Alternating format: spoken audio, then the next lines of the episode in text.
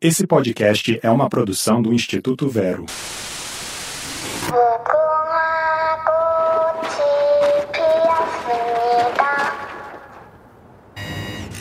Tenho certeza que só de ouvir essa trilha sonora, todo mundo já entendeu sobre o que vai ser o nosso episódio de hoje no Bug do Milênio.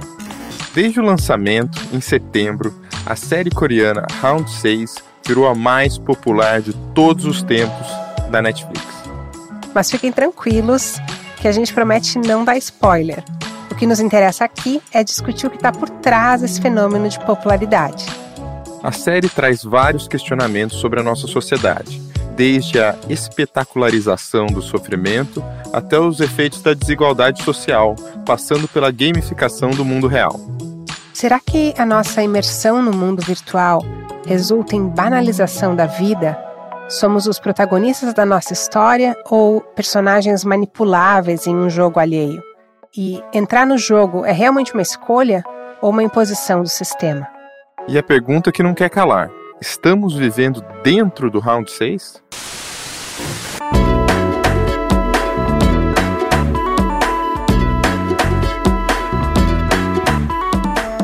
Bem-vindos ao Bug do Milênio, o podcast do Instituto Vero.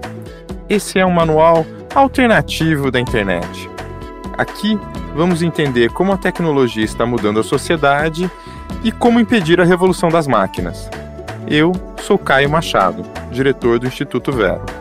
E eu sou a Letícia Duarte, jornalista radicada nos Estados Unidos. E nesse episódio, a gente vai aproveitar toda essa onda da série coreana do momento para fazer um tour pela filosofia, digamos, distópica da tecnologia, seja nos games ou na vida real. Para começar, vamos situar o que a gente está falando. A série coreana Round 6 já quebrou todos os recordes é atualmente a série mais assistida em mais de 94 países. Ela já passou da margem de 142 milhões de visualizações no primeiro mês do lançamento. Para ter uma ideia, o segundo colocado, Bridgerton, soma 82 milhões. E dá para ver isso no nosso dia a dia, né? Todo mundo está falando dessa série. Já teve até vídeo de festa de aniversário infantil em que as crianças são recepcionadas por aquela boneca gigante do primeiro round. E não demorou para a série virar meme. Só no TikTok, vídeos relacionados à série já tiveram mais de 6 bilhões de visualizações. E se você ainda não assistiu a série, não se preocupe, a gente explica. Vem com a gente.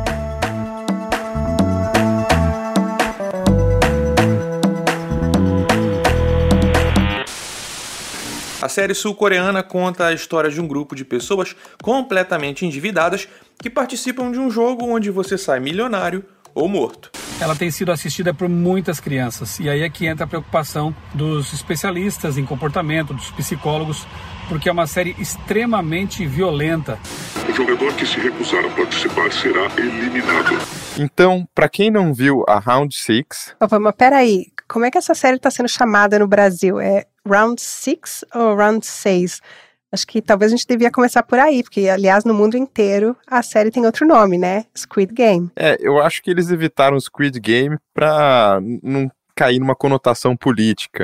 Comunista! Já que Squid Game, né, pra quem não sabe, seria o jogo da Lula.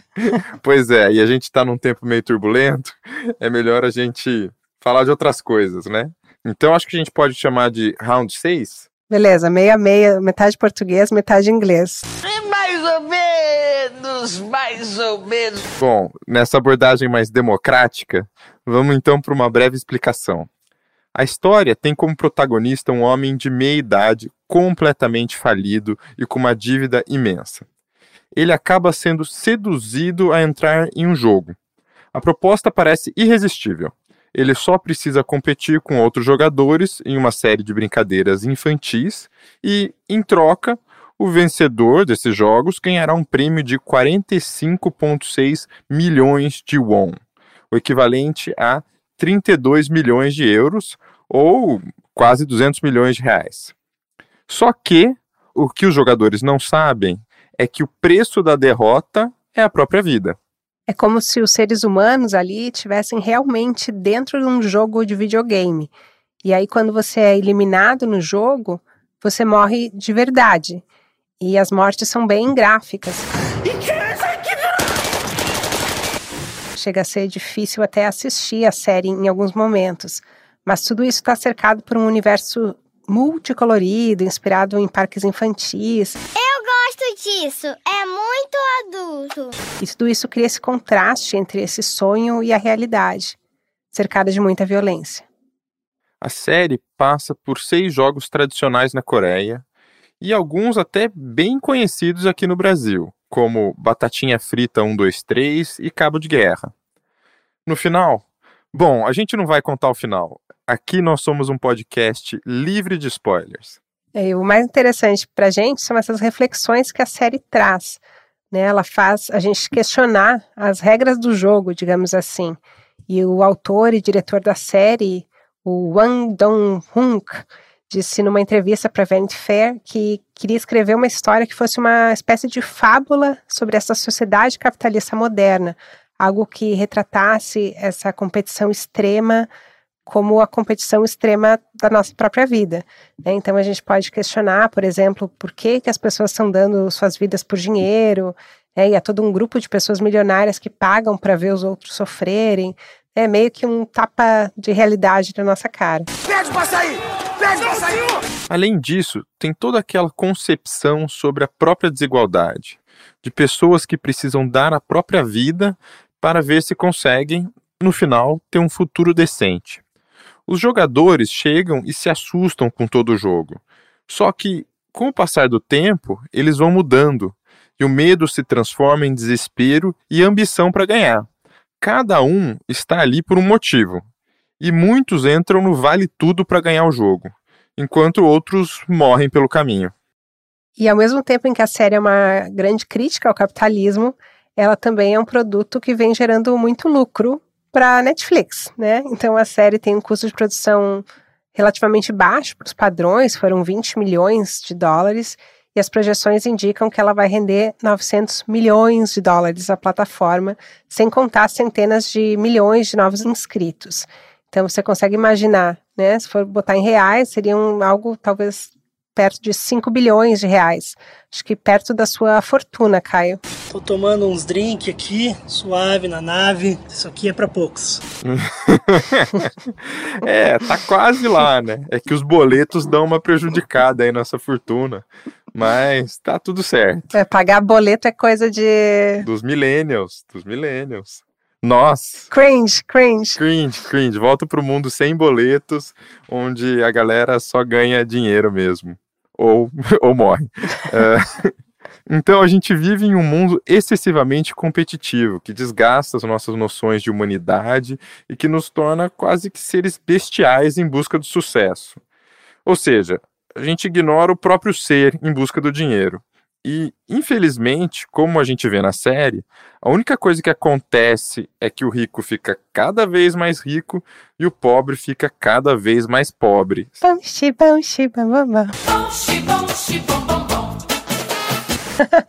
Depois dessa referência cringe, totalmente cringe.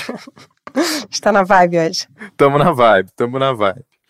Bom, muito tem se falado da série como uma crítica ao capitalismo, mas tem outros elementos para a gente analisar aqui. A série pode fazer a gente pensar sobre toda essa banalização da violência. Por exemplo, será que toda essa nossa imersão na tecnologia está nos deixando mais agressivos e mais insensíveis à dor alheia? Eu acho que um bom exemplo disso do nosso dia a dia são as caixas de comentários na internet.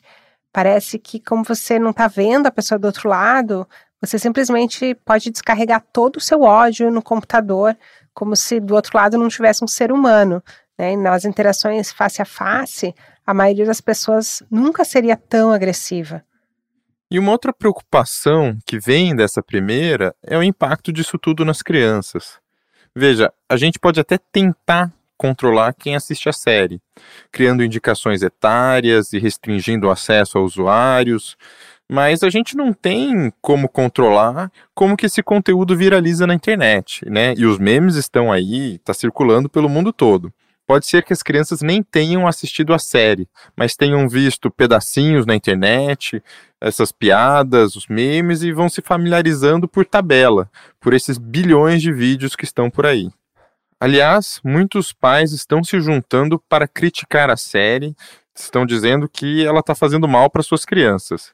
Eles afirmam que seus filhos acabam por copiar os comportamentos que eles veem na TV e nesses vídeos. Inacreditável, mas seu filho me imita.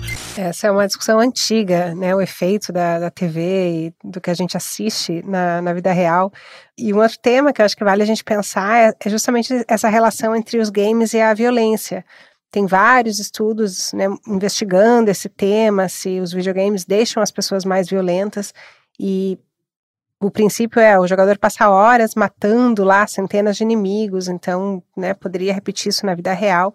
E aí vem o Squid Game, né, o Round 6, e nos mostra como seria se fossem seres humanos ali morrendo naquele jogo.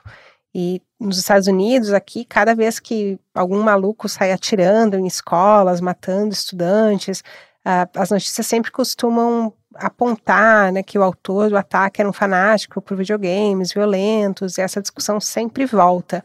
Mas, ao contrário do que parece, a maioria dos estudos psicológicos investigando esse fenômeno indica que não há correlação direta entre os videogames e o aumento da violência. Ah, não tem comprovação científica. Eu sei que não tem. Inclusive, a gente já mencionou aqui num episódio anterior um estudo feito pela, pelo Instituto de Internet de Oxford, que foi um desses estudos.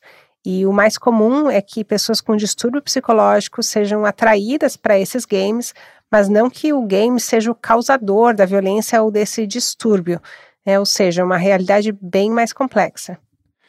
Eu acho que tem algo importante a ser dito sobre a relação entre games e violência a gente vê que muitos dos casos de ataques têm um componente de internet importante, seja a mediatização, que é algo que a gente está tratando nesse episódio, ou seja, até como o ataque é orquestrado. E muita gente atribui ao jogo algo que é, na verdade, articulado nos canais de comunicação em volta do jogo. Isso é um tema super importante, esse tema da radicalização via internet, e que a gente não vai tratar desse episódio. O próprio caso de Suzano, um caso trágico recente no Brasil, teve uma causa psiquiátrica reconhecida, que era o chamado folie 2, ou, ou loucura 2, eh, em que uma pessoa é cometida de um distúrbio e é capaz de induzir uma outra a seguir no seu comportamento. Mas voltando ao nosso tema principal, talvez o maior problema seja justamente a banalização da violência no nosso cotidiano. No Brasil, a gente vive isso o tempo todo. Quem aqui nunca assistiu aqueles programas de policiais prendendo pessoas? Inclusive, um delegado famoso no YouTube ficava televisionando isso e até encenando ações em comunidades. Polícia! Vai, vai, vai! A gente assiste aquilo, às vezes a gente assiste aquilo ao vivo, enfim, almoçando, a gente está acostumado com a violência, como se fossem as regras do jogo, né? E tem maluco para tudo, né? Sempre tem alguém para tentar copiar o que ele viu na série. E depois do, do round 6, né, no, descobriram lá no Reino Unido que um grupo de jovens, inclusive, estava planejando criar o seu próprio jogo. E aí, pelas redes sociais, eles começaram a distribuir convites dizendo que os interessados deviam pagar 100 libras para entrar no jogo, que seriam uns 800 reais, e eles tinham a chance de ganhar até 10 mil libras, que seria, enfim, né, quase 80 mil reais. E aí o último round seria uma luta de todos contra todos. Olha o perigo. E aí quem vence levaria o dinheiro, os perdedores seriam espancados e atingidos no rosto com uma arma de ar comprimido. E a polícia ainda não sabe bem né, o que está ocorrendo aí, mas as, as, investigações seguem e é um exemplo justamente, né? A gente nunca sabe onde uma coisa vai parar.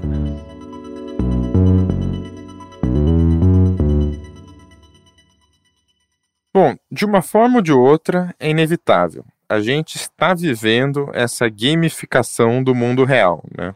É, Para explicar melhor, a gamificação seria a aplicação de mecânicas de jogos na nossa vida em diversas áreas. Isso aumenta o engajamento, desperta curiosidade e até mesmo vicia.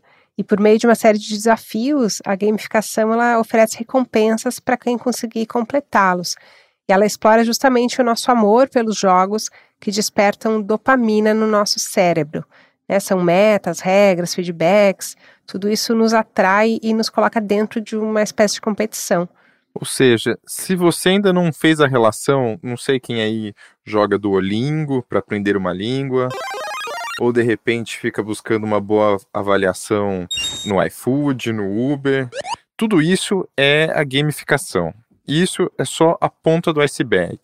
A série traz muito mais disso. Não só ela, na verdade, né? Vocês lembram daquele outro episódio da série Black Mirror, em que há uma rede social mais ou menos como o Instagram, Aquilo lá é basicamente a gamificação. A nossa vida é dependente de pontuações, dessas regrinhas que são impostas por um aplicativo. A gente só consegue ir para locais melhores se a gente tiver os scores, as notas altas no aplicativo, ou ser selecionados para fazer uma corrida. Essa ideia de recompensa é algo muito intrigante e que pouco a pouco vai se integrando na nossa vida via esses aplicativos, né? É, o mais assustador é que quando esse episódio de Black Mirror foi lançado, causou um super auê. Só que na China, por exemplo, já existe um sistema de crédito social. Né? Os críticos ao governo perdem pontos toda vez que criticam o partido uh, comunista, né, que manda por lá. E muitos enfrentam restrições de viajar, por exemplo. Mas a gente nem precisa ir tão longe, né? Como você falava, cada vez que a gente pega um Uber, a gente também avalia o motorista e é avaliado. Aliás, como é sua nota, Caio? Cara, a minha nota no Uber inexplicavelmente não é 5.0. Poxa. E olha que eu sou simpático pra caramba. Só faltava eu levar o álcool gel pro motorista, entendeu? Então, eu não sei o que, que tá acontecendo. Você tem que levar uma aguinha e um croissant. Enfim, Convenhamos que a violência e a gamificação não é apenas um recurso do Round 6. É a própria estratégia de marketing da série e, na verdade, né, até do Netflix, que tem vários conteúdos desse jeito que provocam reações do público. Então, a gente pode se perguntar se isso é adequado, porque o fenômeno não é novo. Né, vamos pensar naquele exemplo tradicional das lutas de arena na Roma antiga, os gladiadores se matando, interagindo com o público. Spartacus! Agora, o público somos nós, né, que estamos assistindo o espetáculo da violência. Essa série que já tem 142 milhões de visualizações. E vale a ressalva que essa é só mais uma série, né? Talvez a grande série do momento, trazendo tudo isso à tona, mas o gênero de crime, violência é um dos mais populares, não só na Netflix, mas em todas as plataformas, né? Essa questão dos crimes reais, essa questão, enfim, do sangue, violência, tá em todos os lugares, né? Tá na nossa internet, tá nas dinâmicas das redes. Também não é tudo culpa do, do Round 6. É, é isso, é exatamente isso é o Big Brother, só que da violência. Essa que é a série também, né? Um reality show que é amplamente consumido. Como seria isso se fosse a, a o paredão fosse um outro tipo de paredão, né? É, e é meio aquela história do ovo da galinha, né? As plataformas produzem porque isso dá audiência, ou a gente assiste porque a gente gosta, ou porque eles oferecem, então a gente assiste mais, né? É uma coisa que a gente acaba retroalimentando como sociedade. Com certeza.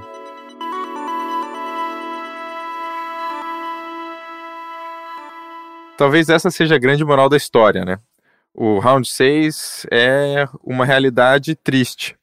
As pessoas estão dispostas a sacrificar a própria integridade física ou mesmo a vida por dinheiro. E isso não é só ganância, não. Também um resultado da nossa realidade desigual. Isso não quer dizer que a gente deva aceitar essa mediatização, espetacularização da violência e, sobretudo, dessa condição degradante em que muita gente se encontra. É, e a série toca um, em vários pontos sensíveis, chamando atenção é, para essa realidade da desigualdade.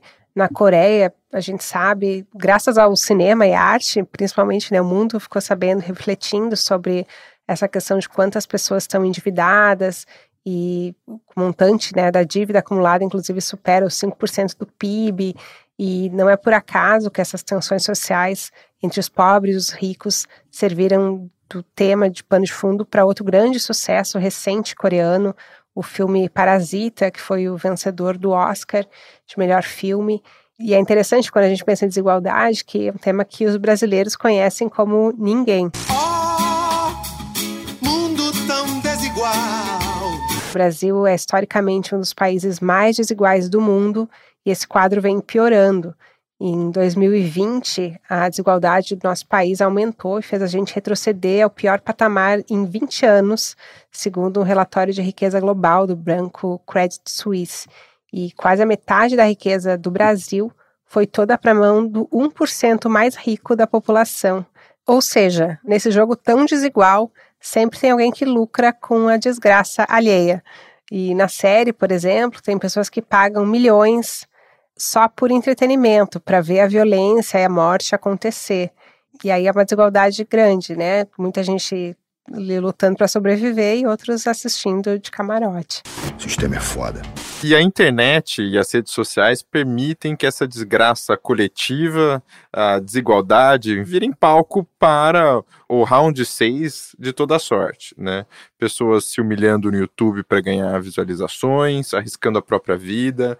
Enfim, a gente tem vários casos de gente que se pendurava em prédios, casos que de, de pessoas especializadas em manobras arriscadas que eles filmavam ao vivo. E até casos de mortes ao vivo. Mas como viralizar, tornar-se famoso na internet, pode ser o, o equivalente a ganhar os bilhões de wons na série, é um incentivo que as pessoas têm para se expor a esse tipo de perigo. É, a série talvez faça tanto sucesso justamente porque permite uma espécie de catarse coletiva. A gente se reconhece no enredo, mas também os elementos bizarros, como os uniformes coloridos, as máscaras, também nos permitem um certo escapismo. E aí a gente tem a vantagem de ter o controle remoto, né? Porque na vida real as coisas são bem mais complicadas. Inclusive, no nosso episódio anterior, a gente falou sobre o caso do Facebook, que vem sendo acusado de lucrar com discursos de ódio na plataforma. É um pouco aquilo, né? O conflito social gerando audiência. E falando em audiência, a gente tem um outro jogador oculto nesse mercado todo que, que não está muito afim de ficar só assistindo. Adivinha quem que está bem chateado com esse aumento exponencial de assinantes do Netflix?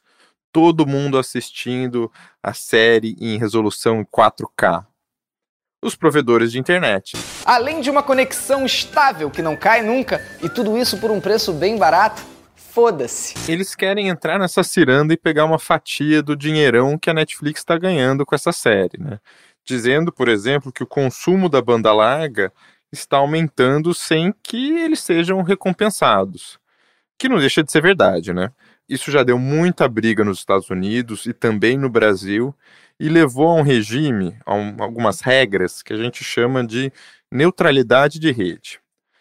O provedor de internet não pode cobrar dos serviços pelo tipo de dado que eles estão transmitindo. Ou seja, a Claro, a Oi, tem que cobrar igual se está circulando dado do WhatsApp, do Facebook, da Netflix. Ele não pode virar para essas companhias e falar: olha, eu vou te cobrar mais porque você consome muito a minha internet.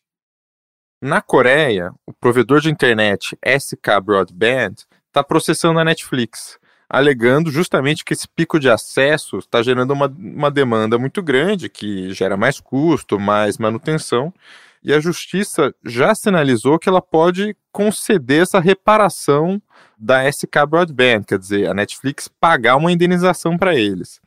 Já pensou se essa moda pega?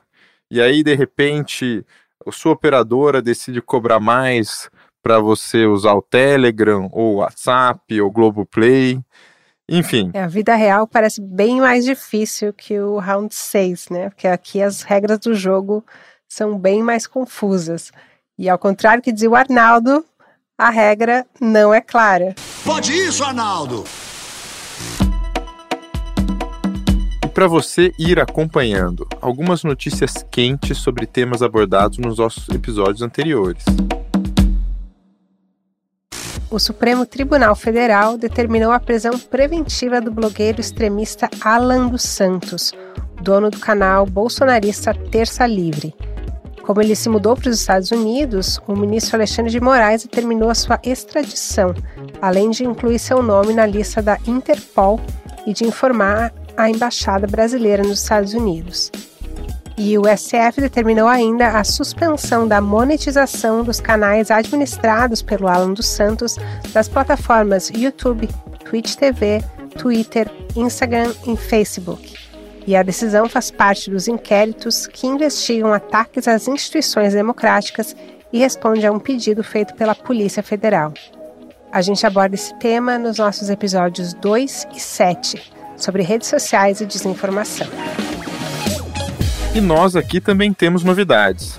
O Instituto Vero está dando início a uma parceria com o podcast Resumido, criado e apresentado por Bruno Natal.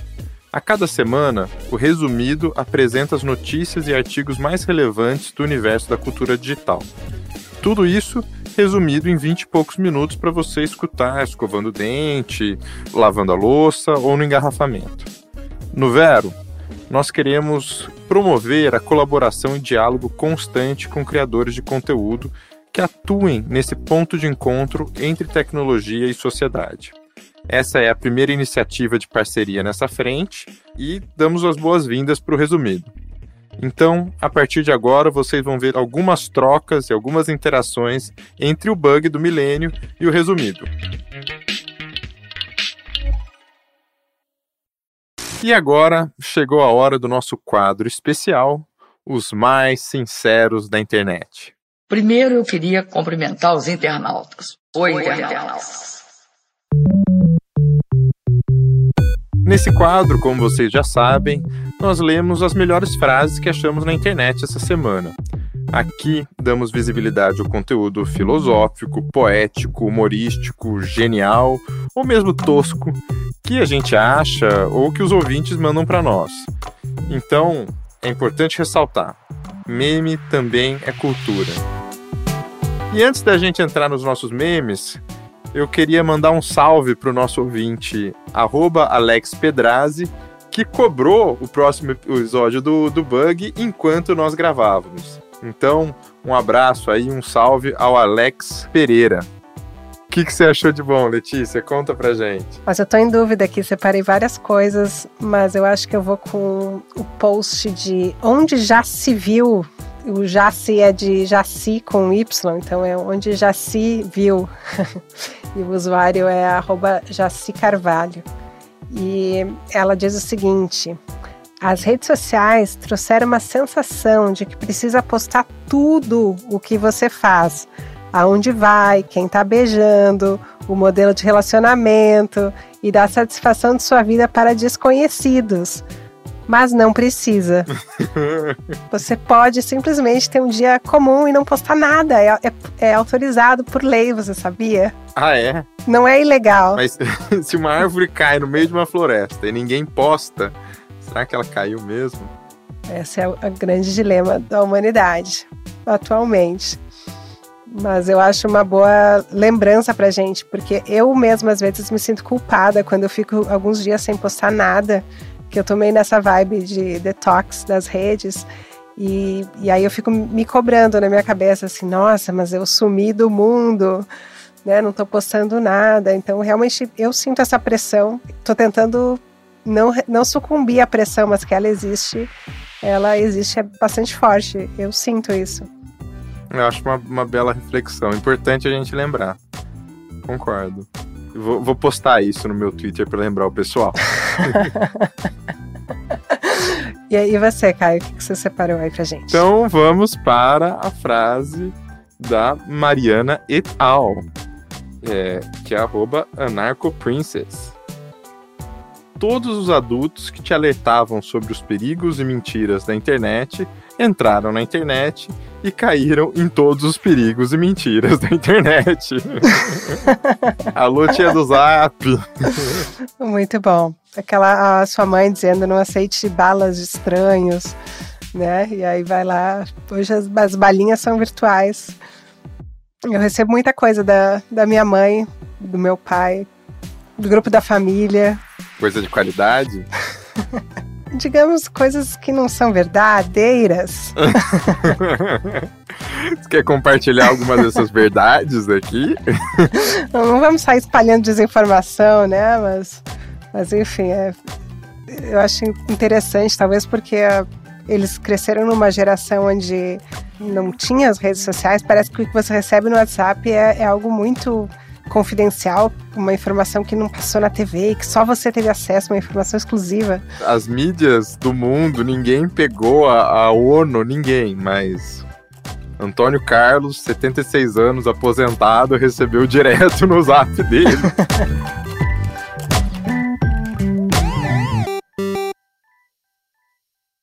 É isso, pessoal. A gente fica por aqui, mas a discussão segue nos canais do Vero.